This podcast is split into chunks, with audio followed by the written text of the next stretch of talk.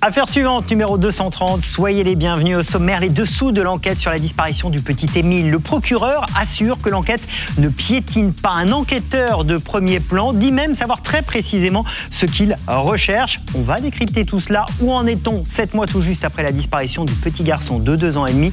On vous dit tout dans un instant. Au sommaire également, l'affaire Cécile Valin. 27 ans après les faits, pourrait-elle être enfin résolue? C'était le 7 juin 1997. Cécile disparaissait sur le bord d'une route de Savoie, l'hypothèse Michel fournirait refait surface, de plus en plus crédible. Le père de Cécile Valin sera notre invité. Et puis le fait divers. Le fait divers devient-il ordinaire? De plus en plus d'affaires de meurtre, de séquestration, de viol. Et si la violence s'invitait dans notre quotidien? Tu ne tueras point, c'est le titre du dernier ouvrage d'Alain Bauer. Il sera notre invité dans la deuxième partie de l'émission. Affaire suivante, ça commence tout de suite.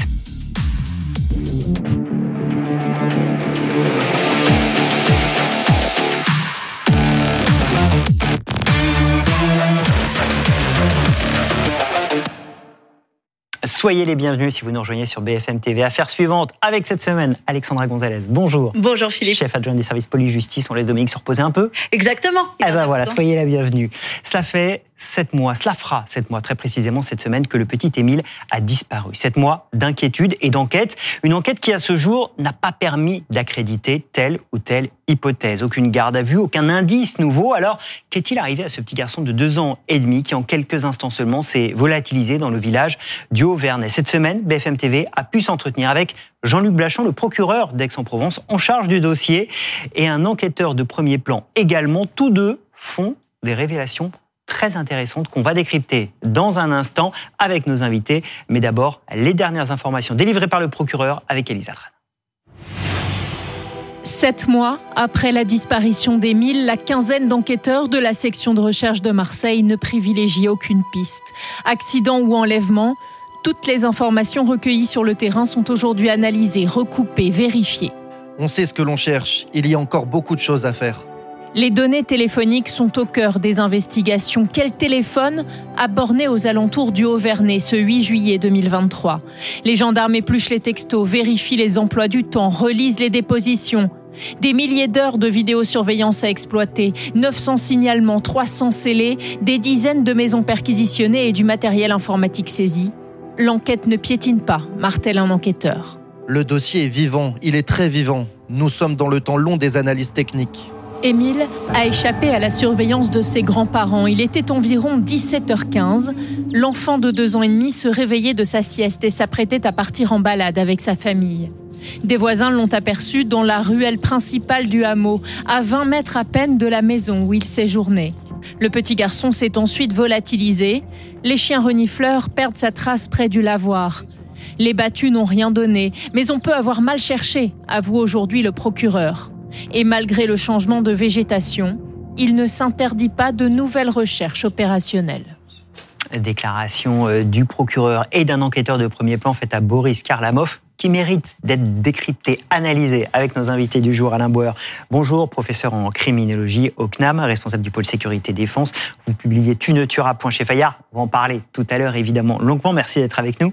Le général François Daouz, bonjour. Merci d'être avec nous, ancien directeur de l'Institut de recherche criminelle de la gendarmerie euh, nationale, professeur de sciences criminelles à l'université de Cergy-Pontoise. D'abord, Alain Bauer, quand un procureur dit l'enquête ne piétine pas, c'est pour rassurer les gens, c'est de la langue de bois, comment on l'analyse?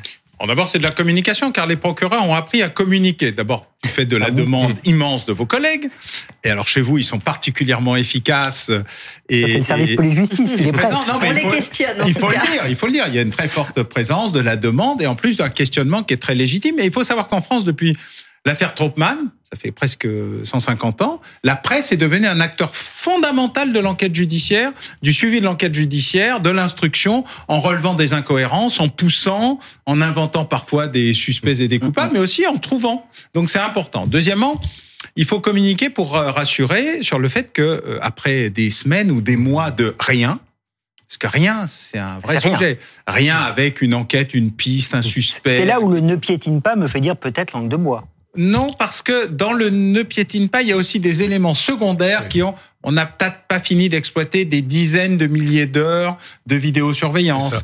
Il y a aussi des événements. Euh, récemment, euh, un jeune garçon qui avait disparu euh, euh, a été retrouvé parce qu'on avait effectivement mal cherché dans des buissons extrêmement touffus et la sécheresse a aidé à découvrir les restes de ce jeune homme dont on ne savait pas s'il avait été enlevé, mmh. assassiné, tué, disparu ou si on avait mal cherché. Donc euh, le fait de dire ça, c'est aussi une indication de on recommence et on, à nouveau on retamise tout d'un côté dans ce qu'on a peut-être mal fait et de l'autre côté dans ce qu'on n'a pas fini de faire. Et alors il y a la communication euh, publique dont vous parlez, mais comment se passe la communication avec la famille, euh, la famille d'Émile, vous qui avez dirigé des enquêtes, est-ce que ce sont les enquêteurs directement qui donnent des nouvelles aux parents? Est-ce que c'est le procureur? Est-ce que c'est l'avocat? Comment se passe pour les parents c'est ce genre d'enquête? Alors, il y a la communication officielle qui est faite via le procureur. C'est lui qui donne les autorisations de communiquer avec les parents.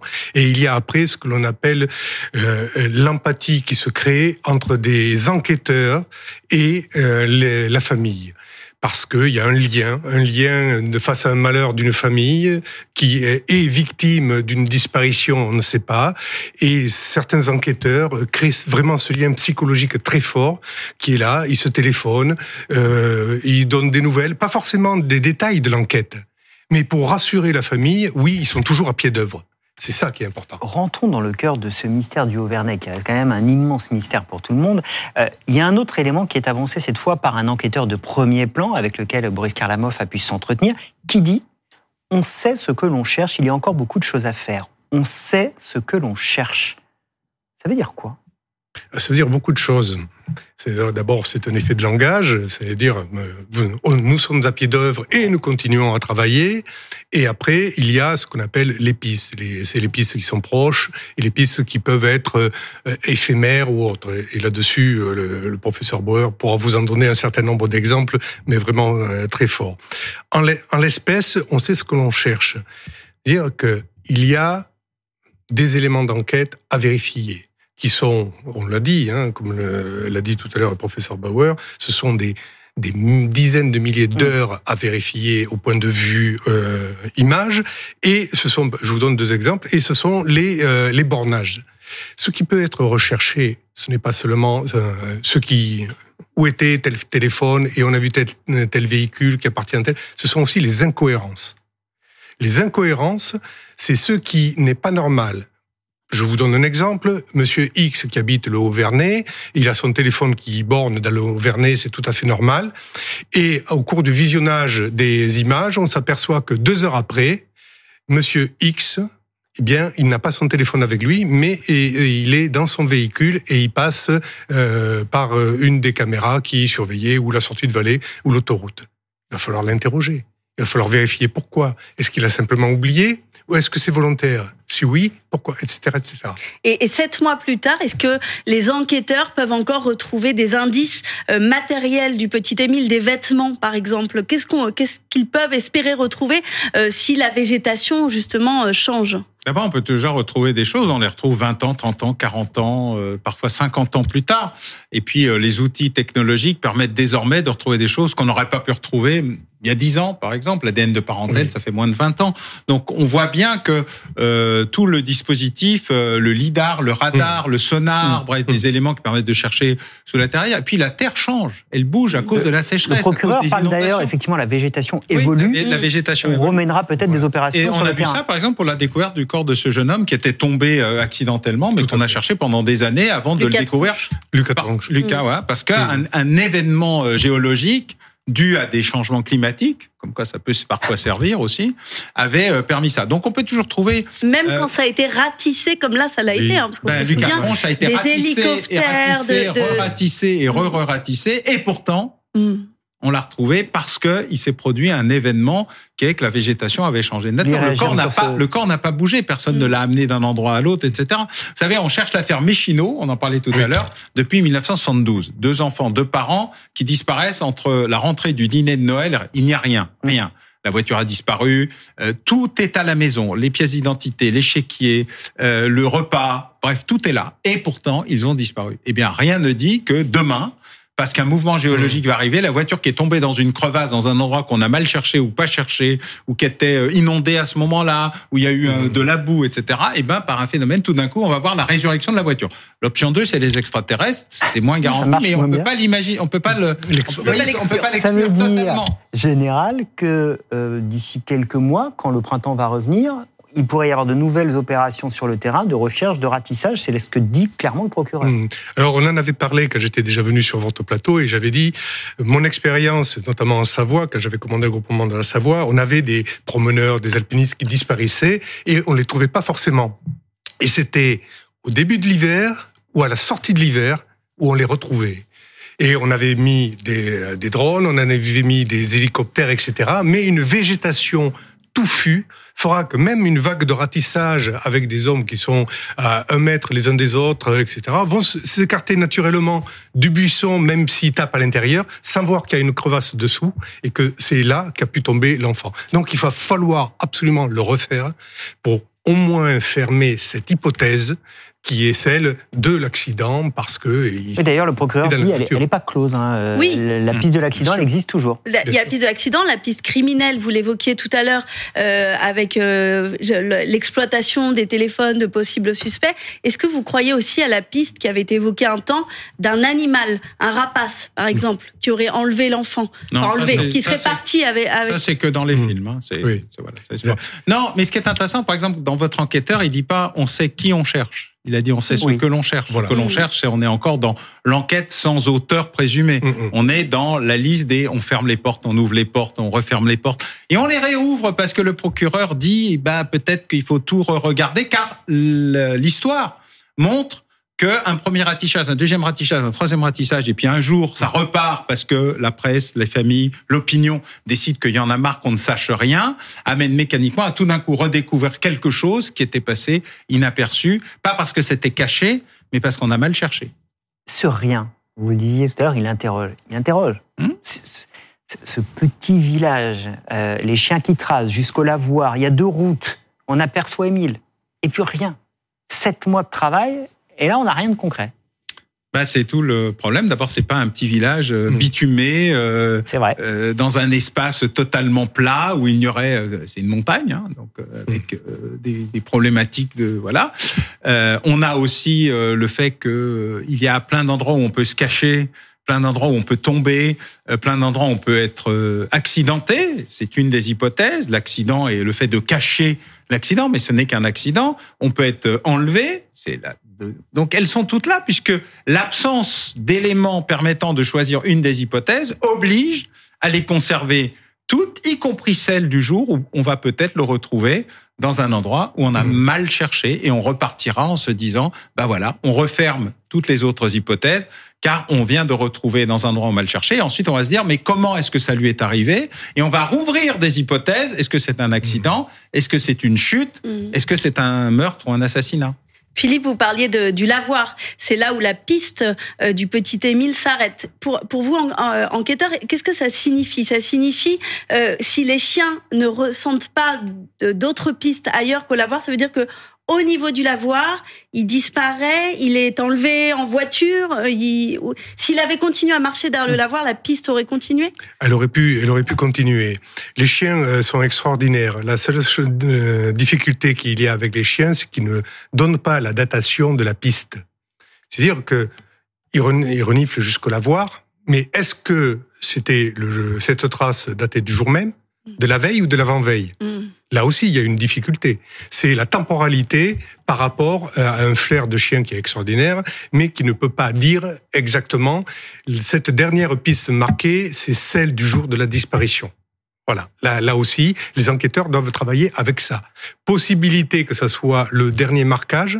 Donc, euh, est-ce qu'il y a eu un accident ou autre, un affolement, et on met le, le corps de l'enfant dans un coffre et on va l'apporter ailleurs, ou c'était une piste de la veille ou de l'avant-veille, mais qui finalement n'est pas pertinente pour le reste et pour trouver ce fameux lien, comme disait Ouais. tout à l'heure le professeur Bauer, ce lien qui permettra de réunir la disparition de l'enfant avec un ou plusieurs suspects. Dans ce dossier, on ne peut pas dire que les moyens n'ont pas été investis et que les enquêteurs n'ont pas, n'ont pas travaillé. Euh, Il y a cette phrase euh, du procureur à Boris Karlamov Mon inquiétude et qu'on n'arrive pas à faire aboutir ce dossier, ce serait une faute morale de ne pas garder espoir. Ça nous ramène aussi à l'humain d'un procureur sur un dossier avec une pression très forte et avec une attente très forte des parents et de la famille d'abord, et aussi tout le monde parce que tout le monde s'est projeté dans cette histoire. Non, non, l'opinion demande euh, évidemment euh, des résultats, elle demande aussi des informations, elle est intéressée aux évolutions. La, famille euh, parle peu, à la différence de par exemple la mère de Lina mmh. ou d'autres disparus. Donc il y a aussi cet élément très particulier dans, dans cette affaire, mais sur le fond, la demande de l'opinion, c'est qu'elle ne comprend pas pourquoi, avec les moyens modernes, on ne trouve pas tout de suite une réponse à tout. Parce que nous sommes un peu marqués par l'idée que toute affaire criminelle se mm. résout en 52 minutes avec deux pauses publicitaires. ça, c'est le drame. Une émission télé, vous voulez dire Oui, bah, des experts, je veux dire, des émissions de fiction. Les émissions de fiction accélèrent tout et on est dans une espèce d'accélération de tout où tout se fait rapidement. Alors, euh, ça aide parfois. Euh, les outils technologiques permettent de fermer et d'ouvrir des pistes plus vite qu'avant. L'ADN, on met pas six mois pour l'obtenir euh, mm. Mais une enquête qui a aussi peu d'éléments nécessite euh, du temps euh, de visiter, revisiter, re-revisiter, d'exploiter re-exploiter. Et puis souvent, les outils technologiques sont liés à la manière de. Une caméra analogique, ça s'exploite pas comme une caméra numérique. Pour prendre cet exemple, euh, elle est en plein soleil, il fait sombre, on voit pas bien le, le conducteur ou le passager. On a des tas d'exemples où malheureusement il faut un temps infini pour une seule image arriver à dire euh, voilà. Et c'est pas comme à la télé. Ça se fait pas en trois secondes et demie en appuyant sur deux boutons avec un exceptionnel ingénieur de la police technique et scientifique. C'est beaucoup plus lent beaucoup plus compliqué. Je, je vous raconte même pas la manière dont ils reproduisent les bris de voiture à la gendarmerie avec un bout de un, morceau de plastique grand comme ça en disant ah bah oui non non je sais c'est une Ford 1989 jaune euh, un petit poids à, bois à poids bleu. C'est ce qui fait ça prend un temps infini. Et donc chaque élément prend un temps infini. C'est ce qui fait qu'on se dit il faut garder espoir quand on est procureur Oui, et je vais vous redire la phrase que vous m'avez déjà entendu dire, c'est que le temps du scientifique et de l'enquête n'est pas le temps du médiatique. Et on va donc continuer à suivre cette affaire. Merci euh, beaucoup, euh, Général, d'avoir été avec nous pour toute explication. Alain Bauer, je vous remercie, mais je vous dis à tout à l'heure parce que on va évidemment évoquer avec vous dans un instant votre euh, dernier ouvrage, Tu ne tueras point chez Fayard, quand le fait divers devient ordinaire. On pourrait le résumer comme ça et ce sera passionnant de décrypter tout cela avec vous. Mais juste avant cela, on va évoquer dans un instant l'affaire Cécile Valin. Le 7 juin 1997, Cécile, 17 ans, disparaissait sur les bords d'une route de Savoie. 27 ans qu'elle a donc disparu et une nouvelle piste qui ressurgit. Le père de Cécile Valin sera avec nous dans un instant pour évoquer la piste fournirait ultime espoir après tant d'années de douleur.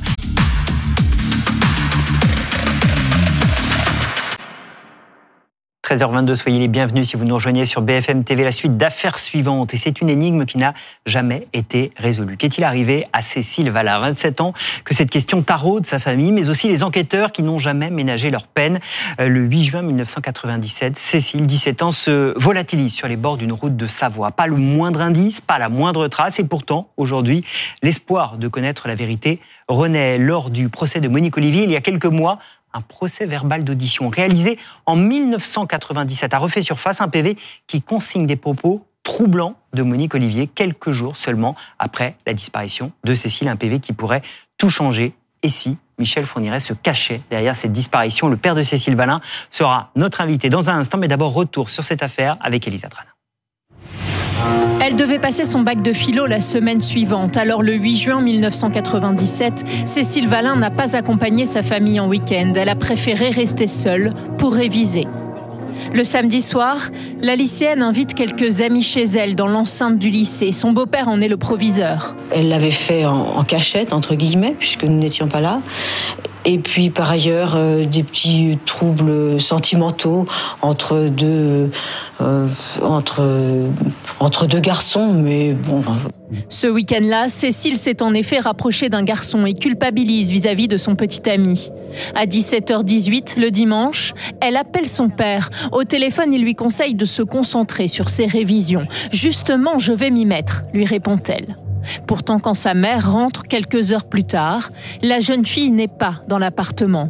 Commence un vrai jeu de piste pour les gendarmes. Cécile Valin a été aperçue entre 17h30 et 18h45 à plusieurs endroits de la ville, sur une route départementale à la sortie de Saint-Jean-de-Maurienne, puis à Pont-à-Mafré, 5 km plus loin.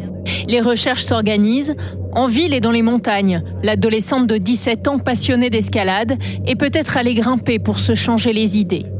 Au fil des semaines, la piste de la mauvaise rencontre est privilégiée. Des témoins évoquent un van, puis une Peugeot 205. Des centaines de voitures sont fouillées, le sous-sol d'une autoroute est sondé. Malgré les nombreux témoignages recueillis depuis près de 27 ans, la disparition de Cécile Valin reste un mystère. Un mystère qui pourrait donc peut-être être enfin résolu si cette hypothèse, Michel Fourniret, se confirmait. On va évidemment évoquer tout cela avec nos invités. Jonathan Oliver, bonjour, merci d'être avec nous. Vous êtes le papa euh, de Cécile.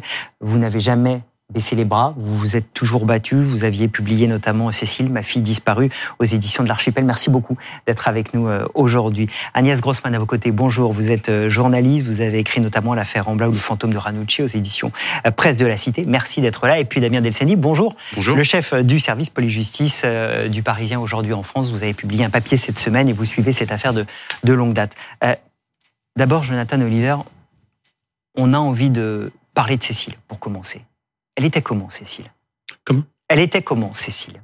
Ah, Cécile, c'était depuis toute petite, euh, elle était très aimée et très aimante, euh, très sociable, très heureuse. C'était toujours euh, un plaisir d'être avec avec elle c'était pas un ange non plus. Quand c'était une adolescente de 17 ans. Oui, c'était un ado et je l'ai vue avec euh, une bière à la main et une cigarette dans l'autre. Mais et vous elle vous êtes fumait fâché. pas, elle fumait pas et, et, elle buvait pas. Mais voilà, c'était un peu pour se donner une petite apparence dans une fête. Euh, voilà. Elle Mais- voulait être prof de sport? Oui, ah bah, ah bah, ah, de toute façon, tout avait été prévu. Parce qu'elle était déjà toujours sportive.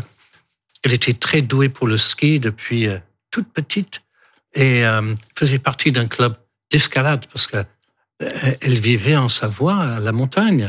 Et donc, elle avait le- l'envie de faire cette activité-là et c'était l'objectif. Elle devait passer son baccalauréat la semaine après sa disparition. Et là, euh, voilà, tout allait euh, s'enclencher. Euh, voilà, c'était ni rebelle, ni de- Hmm. déprimée. Une, une fille formidable. On va évidemment reprendre avec vous l'enquête, l'affaire, cette piste fournirait, mais peut-être un mot de votre détermination. Ça va faire euh, 27 ans.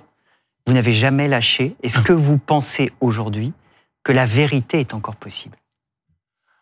Alors, euh, j'aimerais, euh, j'ai besoin de connaître la vérité sur la disparition de Cécile.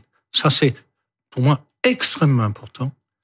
Euh, il faut dire que euh, ça dure longtemps, mais ça, euh, je continue sur ce chemin-là, beaucoup aidé par l'avocate, euh, Ouais. Maître Cathy Richard, grand avocat, grand personnage, et, et, et, et donc, elle ne lâchera, elle ne lâchera jamais, elle ne lâchera jamais. Donc, Elle vous Euh. accompagne depuis combien d'années d'ailleurs, euh, Cathy Richard, votre avocate, dans, dans ce combat? Alors, elle est mon avocate depuis euh, 2008, mais avant, elle était l'avocate d'une autre euh, fille à moi, euh, Chloé, puisque euh, elle, elle ne supportait plus euh, d'être plongée dans le dossier de la disparition de, de sa sœur.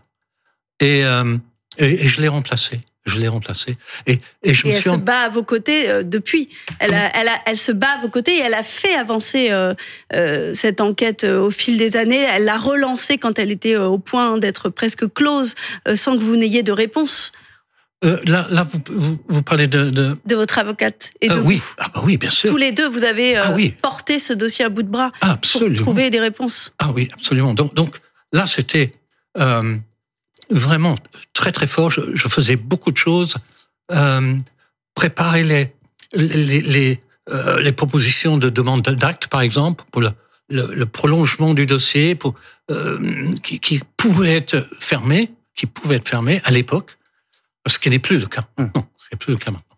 Donc voilà, c'était une période extrêmement active.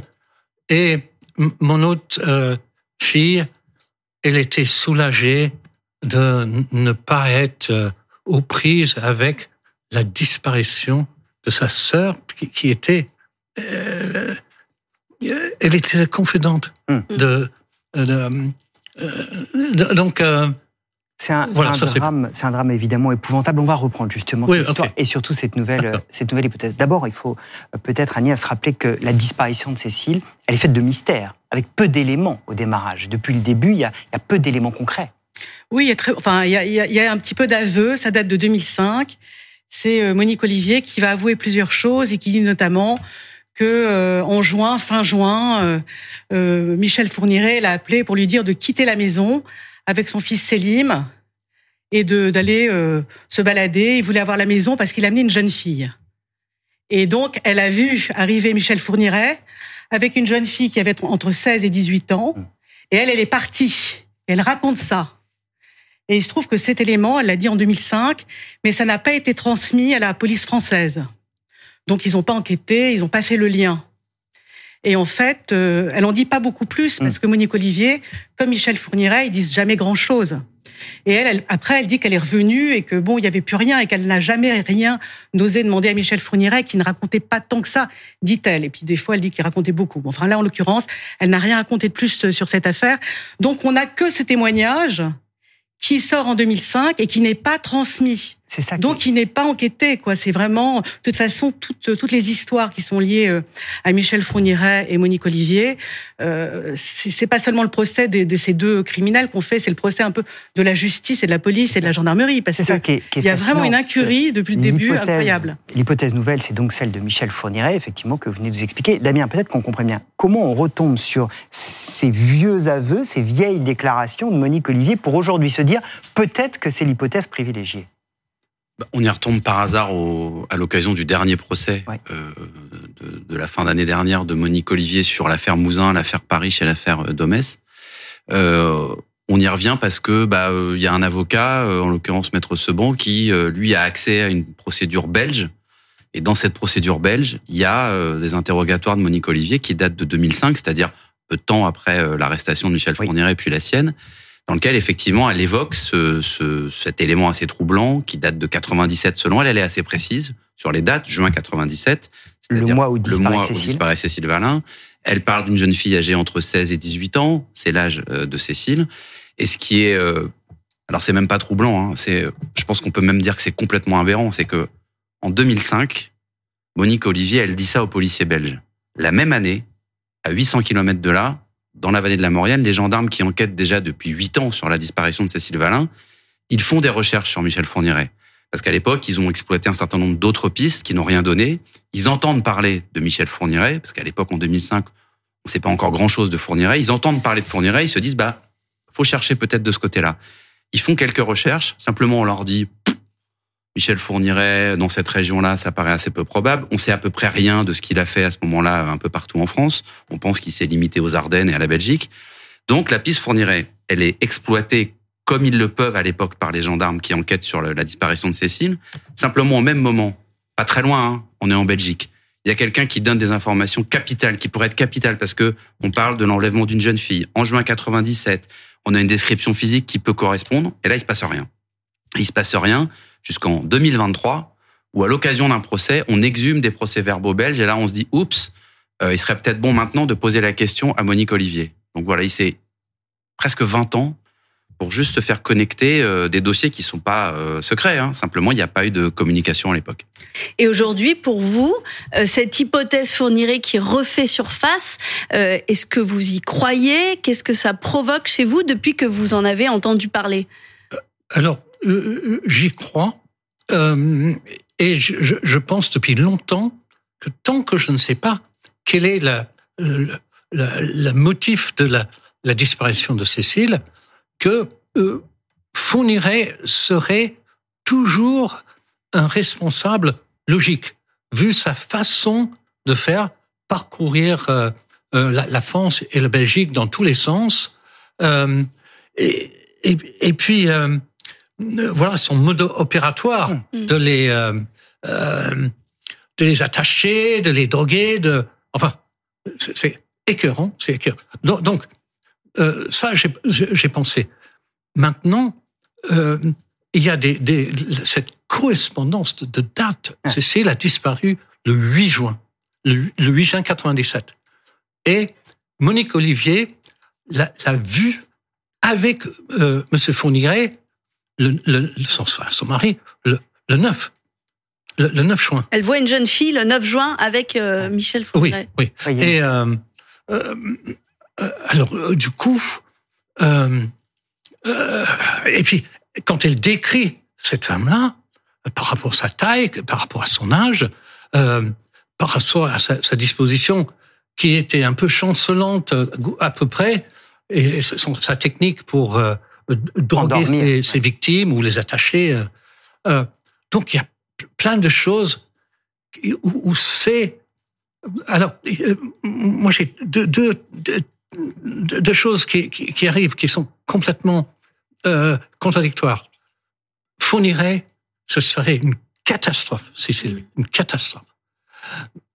Si le dossier de Cécile arrive à sa conclusion, grâce à ce qui vient de se passer là, ça, cette, euh, enfin, cette, Cette découverte. oui, voilà. Euh, euh, ce serait enfin la solution du dossier de Cécile. Et là, euh, euh, ce serait bien. Ce serait bien. Enfin, des réponses Ouais. pour vous. Mais Il y, a, il y a toutes ces concordances de dates, effectivement, Oui. que vous rappelez, ces déclarations. Il y a aussi, dans le dossier de Cécile Valin, une camionnette qui est évoquée. Et on sait que c'était euh, l'un des modes opératoires de, de Michel Fourniret, Agnès. Oui, c'est vrai qu'il s'est circulé en camionnette et des fois, des fois, il repérait ses victimes, il balisait leur euh, leur trajet et il s'arrangeait toujours pour demander un renseignement en sachant parfaitement que ces personnes allaient vers euh, vers ce lieu et donc il leur proposait ben monter. Bon, ça c'est ce qui ce qu'il dit. Peut-être que des fois aussi il a été euh, plus brutal. On ne sait pas tout de, euh, de de Michel Fourniret, mais c'est vrai qu'il pouvait tout à fait aller au débeauté, il pouvait tout à fait euh, chasser. Hein, il le disait d'ailleurs, il pouvait chasser des jeunes vierges. Maintenant, ce qui est vrai dans le cas de Cécile Olivier, c'est que malheureusement, ça, ça repose entièrement sur les aveux de Monique Olivier, parce qu'il y a il n'y a pas de traces ADN. On a retrouvé des traces ADN dans le camion de, de Michel Fourniret. Il n'y a pas, il y a pas la sienne. Donc ça, ça va reposer entièrement sur sur sur elle, sur ses aveux. Est-ce qu'elle va reconnaître une photo de, de Cécile Valin? Euh, C'est pas sûr qu'on lui en, en ait montré une.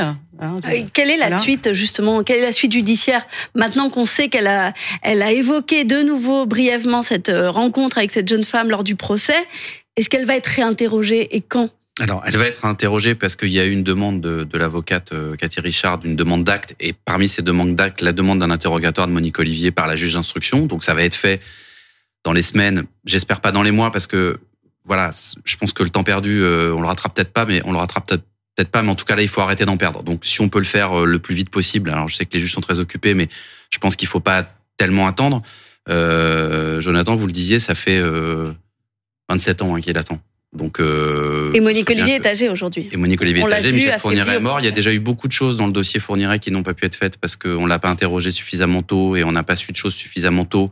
Et il y a une déperdition. Monique Olivier, euh, c'est pareil. Donc, euh, je pense qu'il n'y a plus tellement de temps à perdre. Après, qu'est-ce que dira Monique Olivier au juge? Alors là, personne ne le sait parce que même elle, elle est euh, insondable. On l'a suffisamment dit. C'est quelqu'un qui est euh, qui est enrobé de mystère, dont on ne sait pas si elle parlera, si elle parlera pas, si elle sera disposée à, si euh, voilà, c'est impossible de savoir ce que va dire Monique Olivier, si elle va même se souvenir de ce qu'elle a pu dire aux policiers belges en 2005. Mais en tout cas, il y a, il y a une base de travail parce qu'il y a des procès-verbaux euh, qu'elle a signés avec des choses assez précises dedans. Donc, euh, pour lui rafraîchir la mémoire, il y a ce qu'il faut dans le dossier. Damien, dans, dans l'affaire de Cécile, est-ce que toutes les autres hypothèses ont été refermées ou est-ce qu'il reste encore des, des mystères, des zones en suspens? Le problème des disparitions, c'est qu'il y a toujours des mystères. Parce que Mhm. une disparition, par, par, par définition, c'est quelqu'un qui se volatilise et on a plein de pistes possibles. Ça peut être une piste accidentelle. Ça a été, ça continue à être une des pistes qui est, voilà, elle a pu partir, euh, vouloir faire de l'escalade, avoir un accident. On a beaucoup cherché, on l'a jamais trouvé. Ça peut être une piste euh, de disparition volontaire. Elle a un petit coup de déprime, euh, elle s'en va. Le suicide aussi est une piste qui a été qui a été creusée, mais sans sans résultat. Et après, vous avez une multitude d'autres pistes, c'est-à-dire on regarde un petit peu les proches, parmi ses amis, parmi les gens qu'elle peut connaître, si euh, voilà, si ça peut pas aussi amener à des choses. Et puis après, on on pense aux prédateurs. Alors il y a Fourniret, mais malheureusement il n'y a pas que Fourniret comme prédateur Mm. euh, dans les années 90 qui circule en France.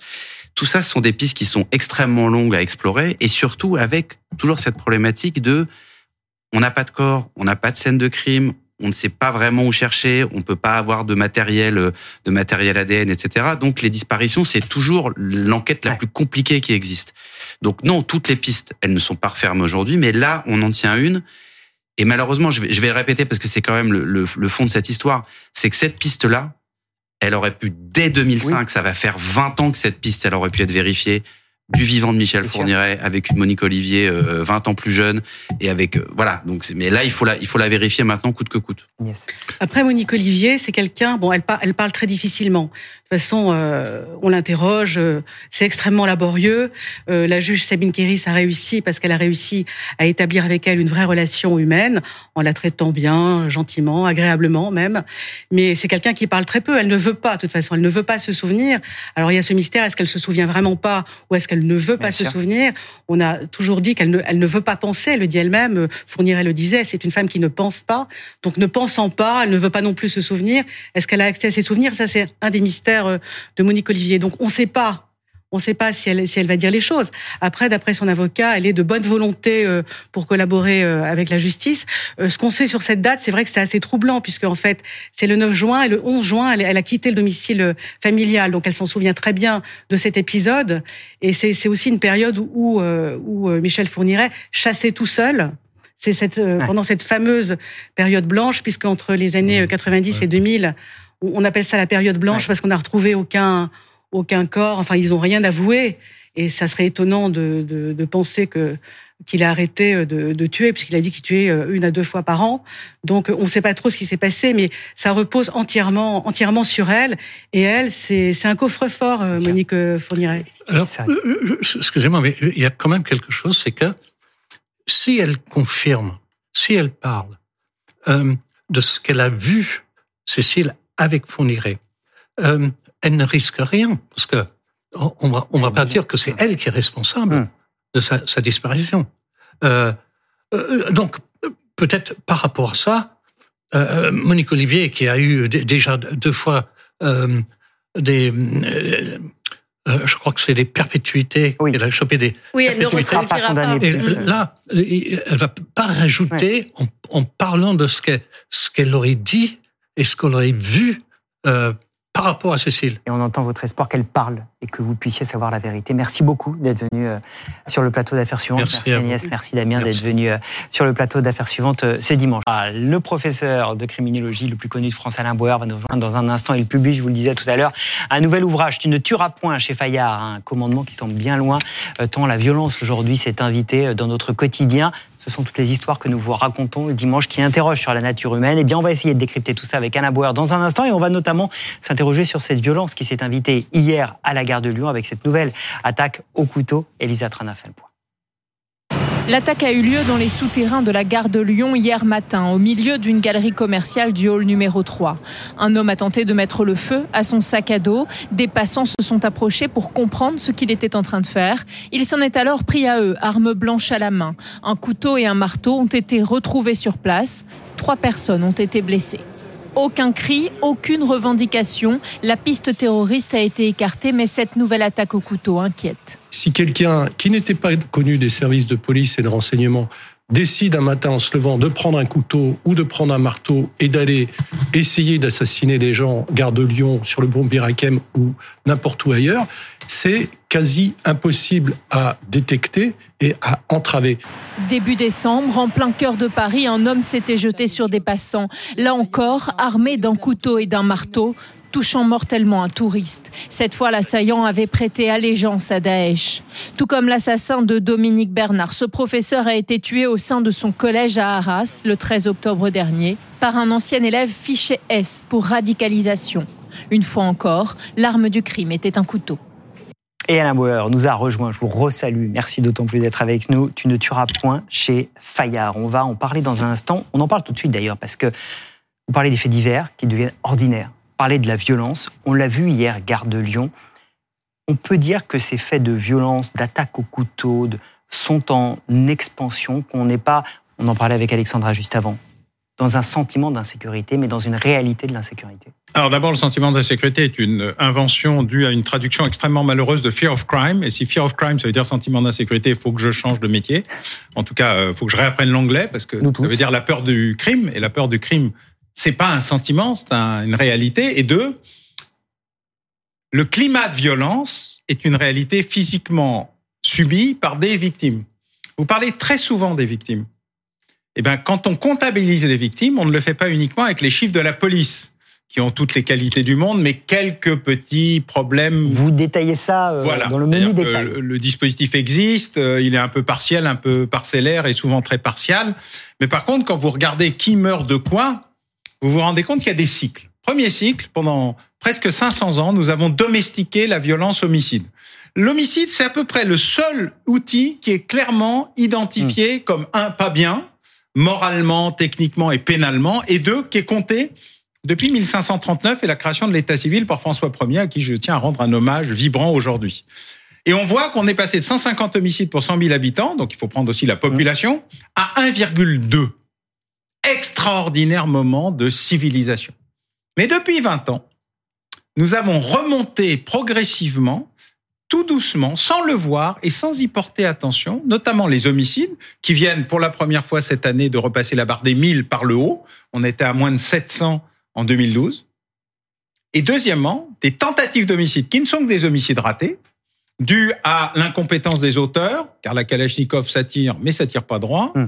ou à l'efficacité des services de secours. On est à plus de 4000. Ensemble, pour la première fois depuis 50 ans, on est à plus de 5000, avec des coups et blessures volontaires, qui n'ont pas vocation à tuer, mais qui sont quand même l'expression d'une violence physique, qui atteint un degré inédit dans l'histoire nationale depuis qu'on les comptabilise. Donc c'est l'ensemble de ces éléments qui créent un climat de violence et qui se calcule non seulement par la plainte, mais aussi par la gestion des services de secours et des urgences. C'est pour ça qu'on peut dire que, quel que soit l'outil utilisé, manipulé ou pas, il est clair qu'il y a eu une inversion de tendance au cours des 20 dernières années, y compris l'année du confinement qui est une curiosité, et que tous les éléments de la violence sont réunis. Violence criminelle, règlement de compte, vous en parliez tout à l'heure pour la situation euh, marseillaise, qui a repris euh, un rythme effréné hmm. à cause de la concurrence entre bandes rivales et gangs rivaux, mais aussi dans la relation sociale, où on a décidé de régler ses comptes à coups de baffe ou de couteau ou de n'importe quel instrument par destination, parce qu'on ne fait plus confiance à ce qui est le rôle naturel de l'État, c'est-à-dire médiation, intercession et éventuellement justice. Vous connaissez notre prisme ici pour les faits divers. Euh, j'ai appris dans ce livre d'où venait le premier fait divers en France, 1869. l'affaire Taupin. Alors c'est pas le premier fait divers. Vous avez eu l'affaire ah Calas, euh, vous avez eu toute une, mais c'est le premier qui a été publicisé par un organe médiatique, le Petit Journal. Racontez-nous ce massacre Alors, de Pantin. Le Petit Journal, oui, c'est un massacre d'une de, une demi-douzaine de personnes par un, un jeune homme, mais c'est surtout le, le massacre n'est pas une nouveauté en tant que tel, mais le Petit Journal en fait un feuilleton. Il en fait un feuilleton quotidien, plusieurs éditions par jour, et ça va fasciner l'opinion. Avant, on avait les actas journal, les avisos, euh, les nouvelles du jour, mmh. qui étaient beaucoup de faits divers d'ailleurs. On vous donnait des informations, pas tellement sur le crime, mais sur les exécutions, les sentences, les décisions de justice. Et donc tout le monde était au courant, et puis venait sur la place du village pour assister à l'exécution, euh, en tout cas à la décision de justice, ou lors d'Ali, quand on demandait à Dieu de choisir à la place du juge. Mais peu à peu, grâce à l'imprimerie, on a eu des petites affiches, puis des libelles, qui étaient en général plutôt des choses très politiques, et on a eu l'affaire des placards. L'affaire des placards, c'est quand François Ier, toujours le même, décide de contrôler l'information en disant que sur les murs, il ne pouvait y avoir que les affiches du roi et qu'il était interdit de les enlever. Et qu'on n'avait pas le droit à une mhm. communication, une information libre. 1869, c'est le moment où la presse populaire décide de se saisir du crime comme un élément fondateur de l'information et où le fait divers n'est plus à la fin caché dans les pages locales, mais devient le cœur de l'information. Et pour vous donner un exemple, savez-vous qui a créé le magazine Détective? Non. C'est pas dans votre 1928. Non. Ah, oui. La, la maison Gallimard. La maison, une très grande maison d'édition, très sérieuse, parce qu'ils disaient non mais le crime c'est bien, le crime ça intéresse les gens. comment vous expliquez justement euh, que le fait divers puisse fasciner, même si euh, c'est rare que les gens l'avouent, euh, mais pour autant il y a quand même une sorte de fascination. Vous le premier. Et vous le premier, oui. c'est mon métier, comme vous. mais parce que le crime c'est la vie. Vous enlevez le crime de l'opéra antique, du théâtre, de la fiction, du roman, d'Alexandre Dumas. Vous supprimez Milady. C'est une bleuette. Ils s'aiment. euh, tout ça n'existe. Vous supprimez tout ça. Vous supprimez du, du cinéma, de la télévision, de BFM euh, ou de votre Ah ouais, non, supprimez pas tout Qu'est-ce qu'on se raconte le matin au café du coin? Rien. Donc, le crime est un élément constitutif de. Par contre, c'était caché. Vous avez raison. On n'en parlait pas. La rubrique fait divers, c'est les pages locales où on s'en parlait un peu. Mais c'est devenu un élément moteur, d'abord parce qu'il est de plus en plus visible, parce qu'il est de plus en plus violent. Et ce qui est intéressant, c'est que le fait divers est devenu ordinaire, mais avant c'était le fait divers extraordinaire qui mobilisait l'opinion parce que entre il se passe rien, il y avait soudain un événement exceptionnel qui euh, choquait, intéressait, fascinait, mobilisait. Là, ce qu'on vit, et c'est ce que je mets d'ailleurs au tout Exactement. début euh, du livre, L'ordinaire de la violence produit soudain des faits divers qui, par leur intensité, choquent et mobilisent, réveillent ou terrorisent jusqu'à ce que l'extraordinaire devienne si fréquent qu'il se fasse ordinaire. Si vous regardez des faits divers extraordinaires, vous en avez désormais tous les jours, parfois plusieurs fois par jour, qui durent très longtemps par leur intensité, la mobilisation, le fait que ce sont des enfants qui disparaissent ou qui sont euh, tués ou dont on ne retrouve. Bref, un événement qui est la surmultiplication de l'extraordinaire qui crée un arrière-fond de violence qui est là, une espèce de petite musique qui est derrière nous et qui, et qui mobilise l'opinion tout le temps. Et ça, c'est ce qui change. Et donc, j'ai voulu essayer de comprendre pourquoi on était passé de la civilisation de l'homicide, qui était quand même un beau résultat, à une inversion de tendance et où la violence devient un élément de régulation de la vie et qu'elle a remplacé la loi et l'ordre. En 30 secondes, tu ne tueras point, c'est le commandement oublié Alors, c'est pas le commandement oublié, mais d'abord, c'est pas le premier. hein. Vous savez, c'est le cinquième ou le sixième, et toutes les religions l'annoncent. Mais c'est un commandement extrêmement laïque. Et le fait qu'aujourd'hui on utilise la violence pour se parler au lieu de la parole nécessite que l'État reprenne sa place, car la violence, elle a pris la place que l'État lui a laissée en se retirant de son rôle de protecteur. Il a ouvert un espace à la violence, et donc le seul moyen de le résoudre, c'est qu'il se remette en situation de l'ensemble de ses services publics, instruction publique, santé, militaire, sécuritaire, bref, partout où il s'est retiré et où il a sous-traité, eh bien, il a laissé l'espace à l'augmentation de la violence comme moyen, non plus de se parler, mais de se baffer. Et quand on commence à se baffer, ça se termine parfois très mal, à la lame euh, ou à la Kalachnikov, quand on est dans une gestion compliquée des trafics de stupes qui se sont Ça, beaucoup répandus sur notre territoire. toute la partie beaucoup plus actuelle et politique de cet ouvrage. Tu ne tueras point, Alain Bauer, chez Fayard. Merci beaucoup d'être venu en parler sur le plateau d'affaires C'est toujours un plaisir de vous retrouver. Merci beaucoup, Alexandra. Merci. On vous donne rendez-vous évidemment la semaine prochaine avec Dominique qui sera de retour pour un nouveau numéro d'affaires suivantes. D'ici là, bon dimanche sur BFM TV.